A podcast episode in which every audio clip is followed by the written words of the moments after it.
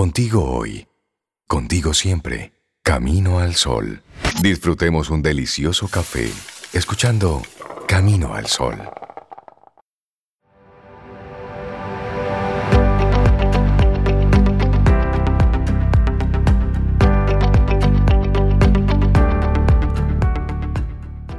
Y ya lo decía Mahatma Gandhi, la libertad no vale la pena si no conlleva la libertad de errar. Nosotros seguimos avanzando aquí. Esto es Camino al Sol. Avanzar, libertad. Son muchas palabras que se van contraponiendo una a la otra en estos días.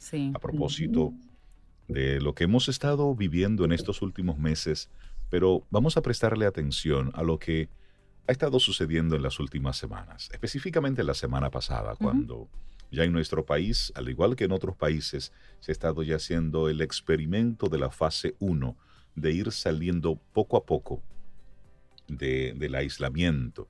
Se han establecido una serie de, de etapas. Organismos han estado invitando a los gobiernos a que la apertura la hagan de manera organizada, de forma tal que la economía se vaya reactivando, pero al mismo tiempo estar claros en algo.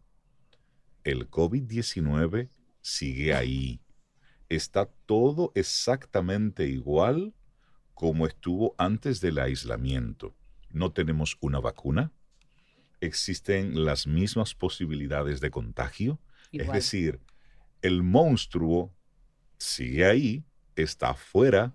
Lo que nos están diciendo es, ok, miren, el monstruo está ahí, pero lo que debes hacer para cuidarte de él es dos puntos. Y hay entonces una serie de medidas. Y lo interesante de que podamos plantear este tema es qué hemos aprendido de ese aislamiento. Hemos aprendido el lavado de las manos, la protección, ok, todo eso. Pero ¿cuál es el temor que tienen las autoridades? Que una vez salgamos a la calle, todo eso lo olvidemos y comencemos a tener el mismo comportamiento que teníamos antes del aislamiento. Y es que yo pienso que no ha sido un comportamiento eh, a conciencia, asumido a conciencia, sino más bien ha sido acatando un mandato de otro, en este caso el gobierno. Entonces, hasta que tú no asumes esto como un caso personal, independientemente de que el gobierno em, ponga las medidas más menos estrictas o más estrictas más adelante, hay un comportamiento personal y en casa que debe darse, que forma parte del conocimiento que sacamos de esta experiencia, para no solo para el COVID, sino para todo lo que pueda venir en el futuro.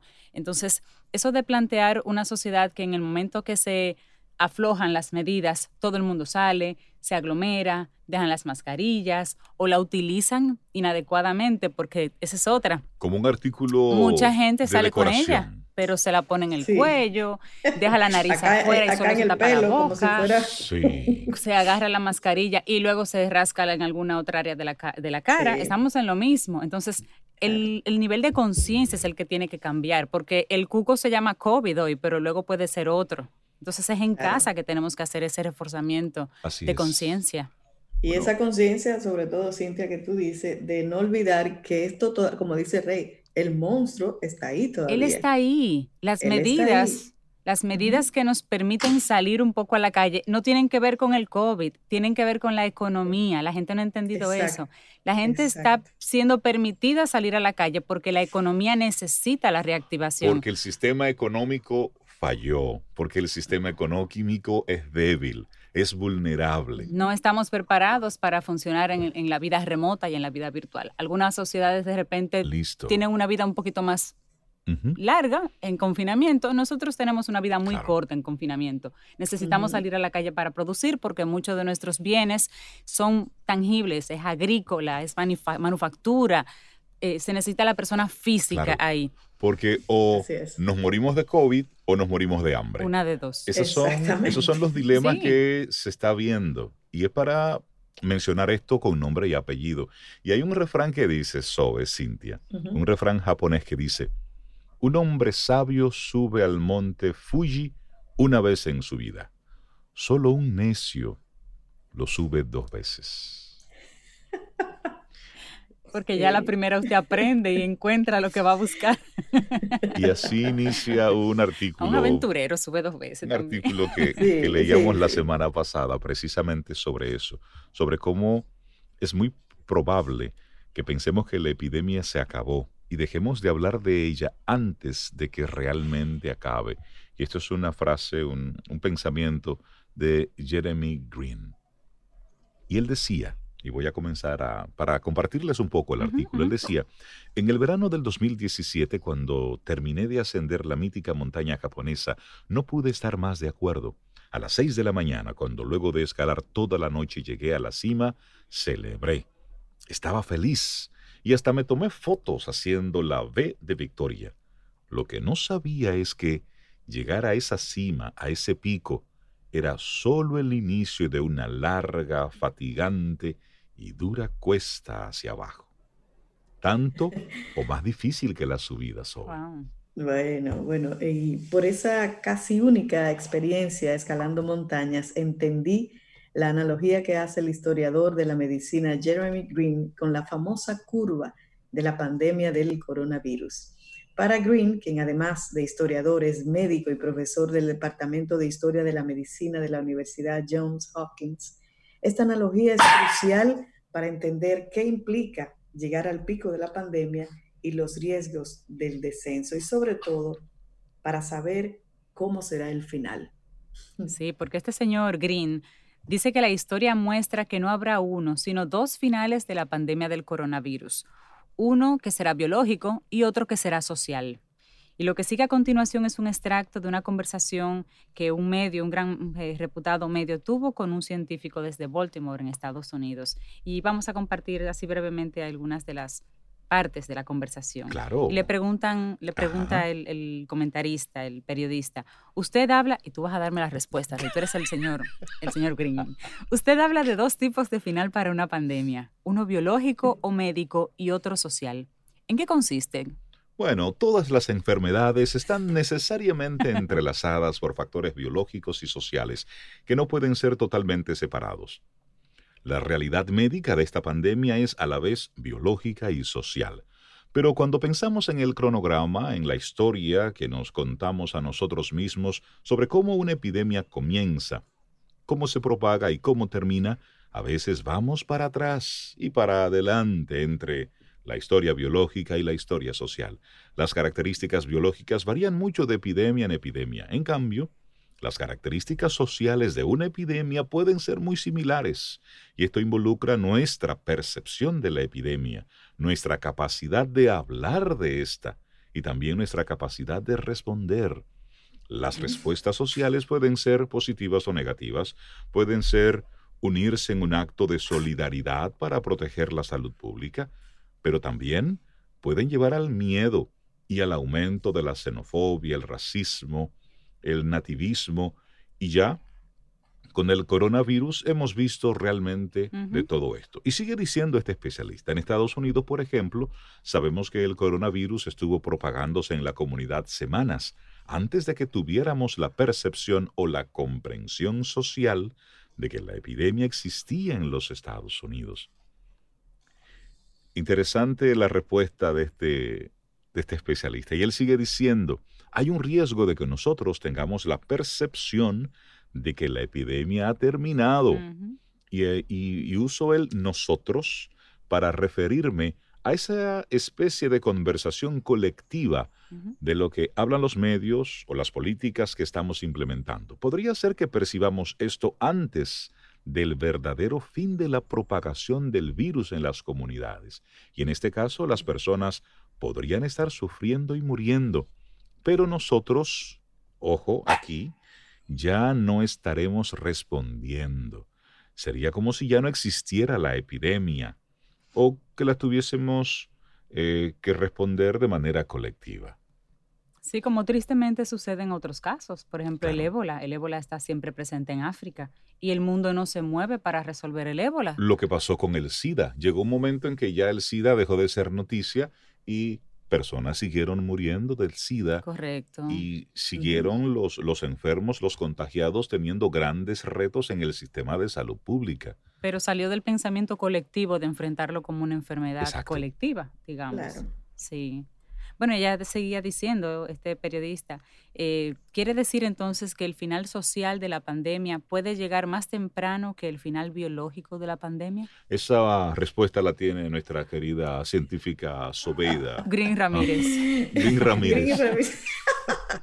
Mira, y él, él dice, este científico, pienso que es importante pensar que estos dos están muy relacionados. Lo que hacemos socialmente afecta profundamente la realidad biológica de la epidemia y viceversa. Las maneras en las que actúa biológicamente la epidemia afectan nuestra respuesta social. Una analogía histórica que puede ser útil es la del SIDA y el VIH, que es lo que hablaba Reinaldo hace un momento. Reinaldo Green decía eso. y bueno, él sigue diciendo, si miramos atrás en el tiempo, al inicio de los 90, cuando el SIDA y el VIH era una nueva enfermedad devastadora que estaba golpeando al mundo con resultados terribles, el virus fue claramente asumido como una epidemia. Entonces, ¿cómo o cuándo la epidemia del SIDA terminó? ¿Ha terminado la epidemia del SIDA? Sí, esa es la pregunta. esas preguntas. Exacto. Y él dice, para muchas personas no ha terminado. No ha terminado. Y hacia el final de los 90, la atención de la gente a la epidemia del SIDA en Estados Unidos y en el resto del mundo fue desapareciendo.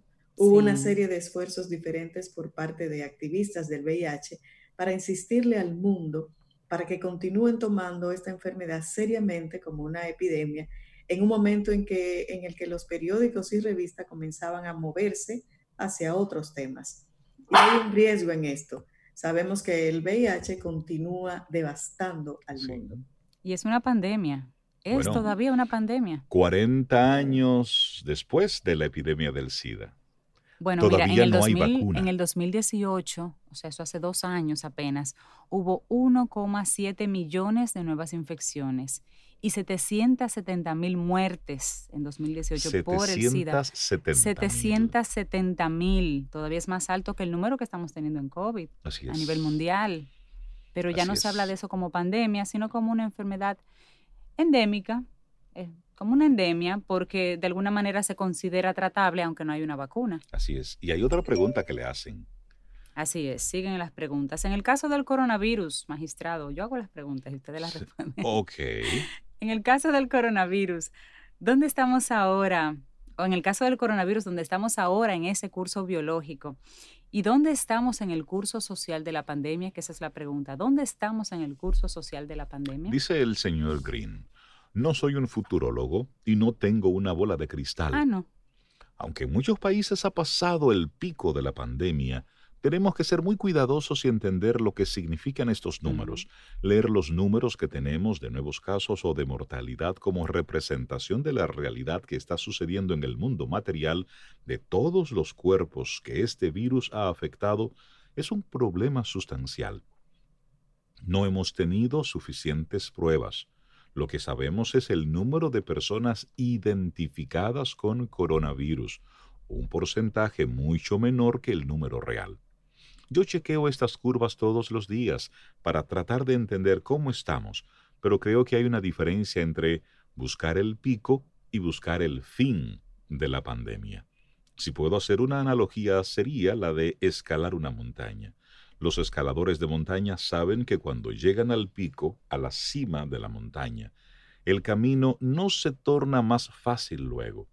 Descender una montaña es casi tan difícil y en algunos casos más duro y puede tomar mucho más tiempo. Igual si miramos una montaña, podemos fácilmente ver cuál es la cima o el pico.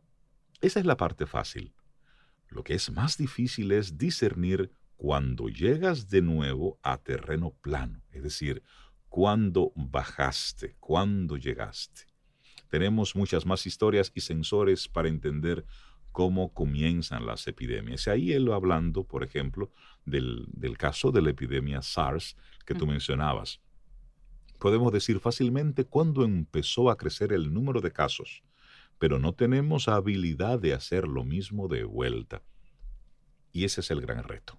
Ese es el gran reto. Pero importante reconocer el temor de nuestra situación y la enorme probabilidad de que las cosas se pongan peor a nivel de América Latina, que es una noticia que ha estado en estos días circulando, los picos que están presentándose en América Latina. Pero hay que reconocer al mismo tiempo, y eso es como una nota de, optimismo y de esperanza que hemos estado hablando también en estos días, reconocer que ha habido calamidades increíbles en la humanidad a lo largo del tiempo y la hemos podido superar.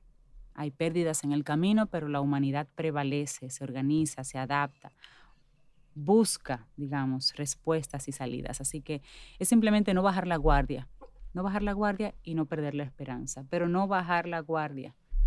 Claro, mantenerse atento a ese monstruo que decía Reinaldo hace un momentito, porque sigue ahí, sigue ahí. Y en ese no bajar la guardia, hay muchas recomendaciones, hay muchas sugerencias y la vamos a estar compartiendo más adelante en el programa porque sobre esto hay mucho que hablar.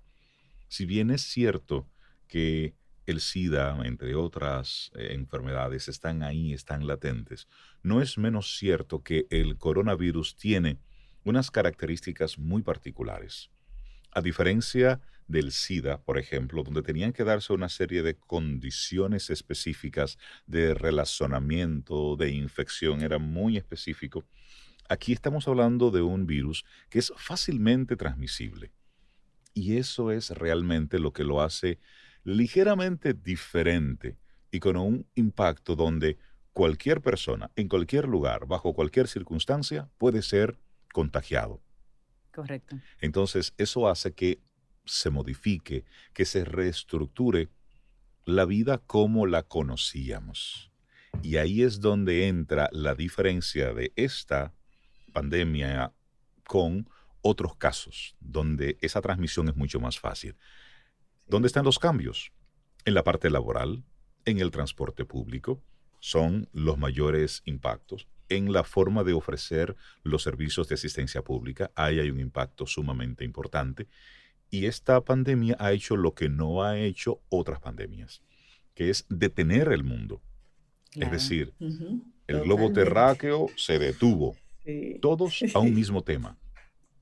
Y ese detenerse ha tenido un impacto importante en la economía. Por eso, en cada uno de los sectores hay algo que hablar, hay algo que decir. Unas industrias, una industria más que otra ha sido afectada, ha sido impactada.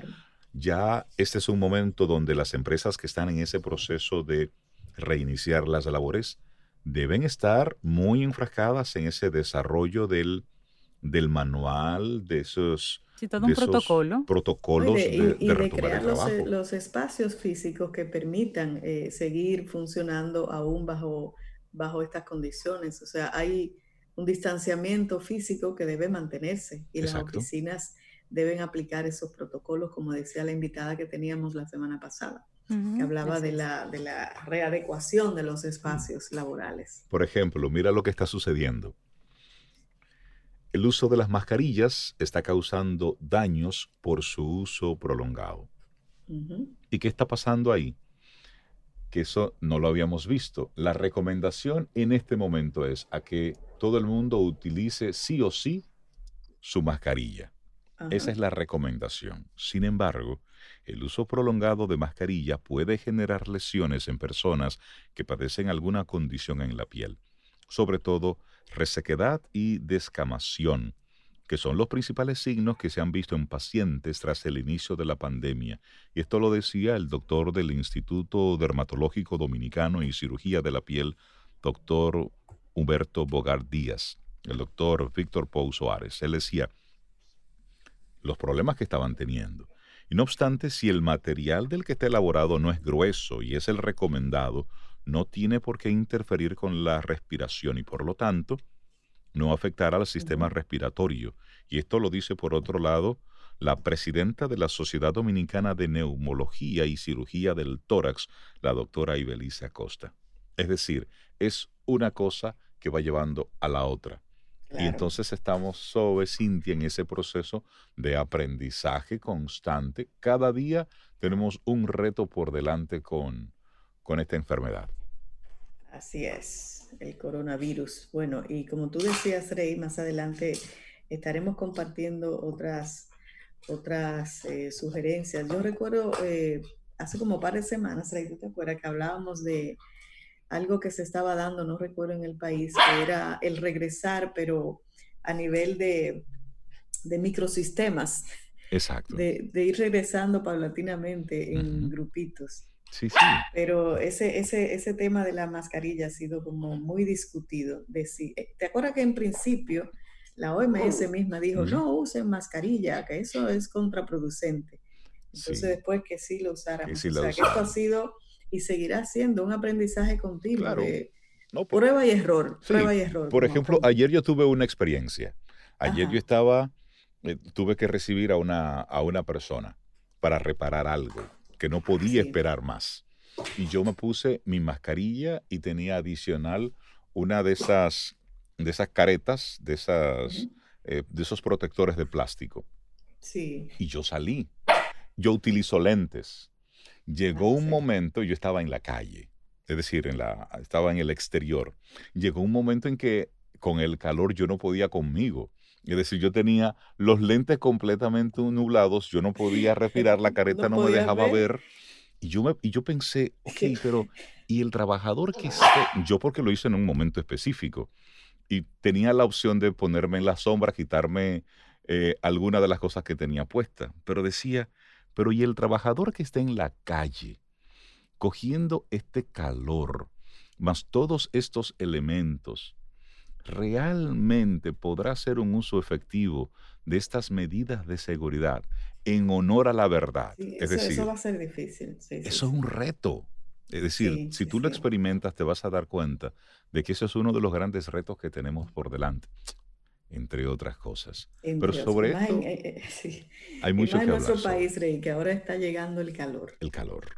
está llegando. Entonces las, protecciones de los países nórdicos no necesariamente son las protecciones más efectivas para los países caribeños como el nuestro. Sin embargo, como todo en la vida, Rey, blanco, negro, positivo, negativo. Sí. El calor eh, no es un ambiente apropiado para la propagación del virus, según he leído. O sea que nosotros tenemos calor, tal vez muchas veces, wow, este calor y uno quisiera como irse a un país nórdico.